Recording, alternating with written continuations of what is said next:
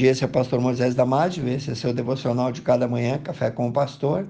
Hoje falando sobre o tema: Qual a tua verdadeira motivação? Qual a motivação que leva alguns cristãos, mesmo sendo mais pobres do que a maioria, ou mesmo morando longe, ou terem que pagar o Uber, ou pagarem dois ônibus?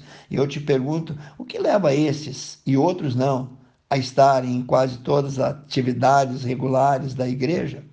Outros chegam mesmo cansados e até com fome, chegam mesmo depois de um dia longo de trabalho, mas vêm direto para a casa de Deus, faça frio ou faça chuva. O que leva um grupo de senhoras a chegarem todas as terças da tarde fielmente para a reunião de oração?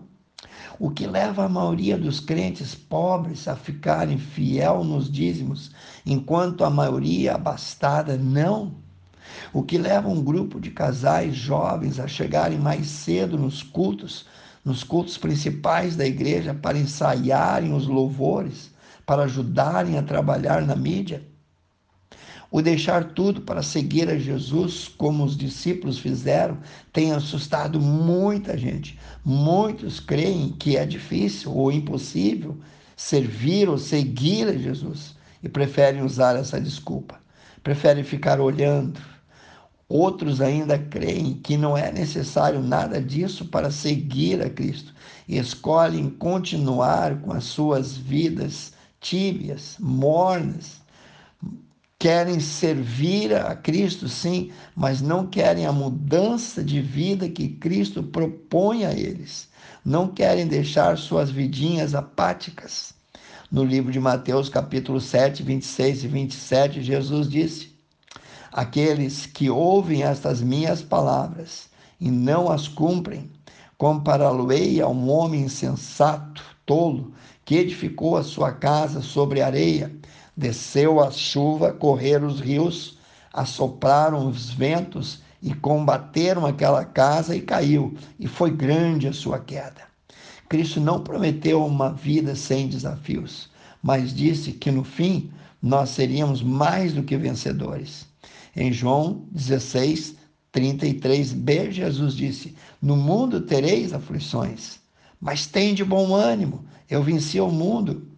Não seja aquele tipo de cristão que tenta corrigir as suas falhas ou as suas imperfeições por olhar vaidosamente somente no seu espelho e não tentar se corrigir olhando para a palavra de Deus.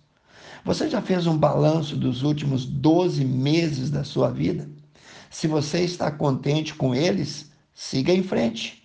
Mas se não, peça a Deus perdão, peça a Deus restauração, peça a Deus misericórdia, peça a Ele uma nova chance. Salmos 73, 2 e 3 nós lemos: Verdadeiramente bom é Deus para com Israel, para com os limpos de coração. E o salmista continua: Quanto a mim, os meus pés quase se desviaram, pouco faltou para que eu escorregasse os meus passos, pois eu tinha inveja dos nécios quando vi a prosperidade dos ímpios. Ele quase abandonou a Deus por se apoiar em uma motivação falsa, em uma motivação extremamente fraca para servir a Deus. Essa motivação era baseada em sentimentos, em ele procurar no mundo o que achava que Deus não lhe podia dar. Irmãos, qual o motivo que os magos fizeram nessa viagem longa de semanas? Uma viagem dispendiosa, cansativa. Eles queriam, na verdade, ver a Jesus, que esta seja também a nossa motivação. Eles queriam adorar a Jesus, o Rei dos Reis. Segundo lugar, por que, que os gregos fizeram uma viagem longínqua desde a Grécia e procuraram falar com Jesus? Sabe por quê? porque eles queriam ver, eles queriam ouvir, eles queriam aprender, eles queriam tocar no Mestre. João 12, 21. A motivação verdadeira do crente deve ser a mesma de João Batista, que foi de dar a Jesus, não a ele, mas a Jesus, toda a prioridade, toda a primazia, isto é, a de se colocar sempre no centro da vontade de Deus. João disse assim sobre Jesus: é necessário que ele cresça e eu diminua. Confira lá em João 3,30. Quero orar contigo, amantíssimo Deus e eterno Pai. Tuas mãos, Senhor, são as mãos do oleiro que trabalham o barro. Nós somos o barro. Somos imperfeitos, somos pessoas limitadas. Senhor, ajuda-nos a caminhar em direção à perfeição.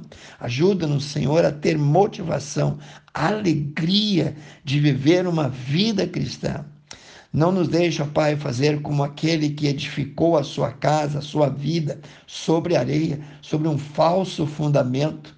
E quando desceu a chuva, correram os rios e sopraram contra ele e combateram aquela vida, aquela casa e caiu. E a palavra de Deus diz que foi grande a sua queda. Abre os nossos olhos, Senhor. Ajuda-nos a ver essas verdades.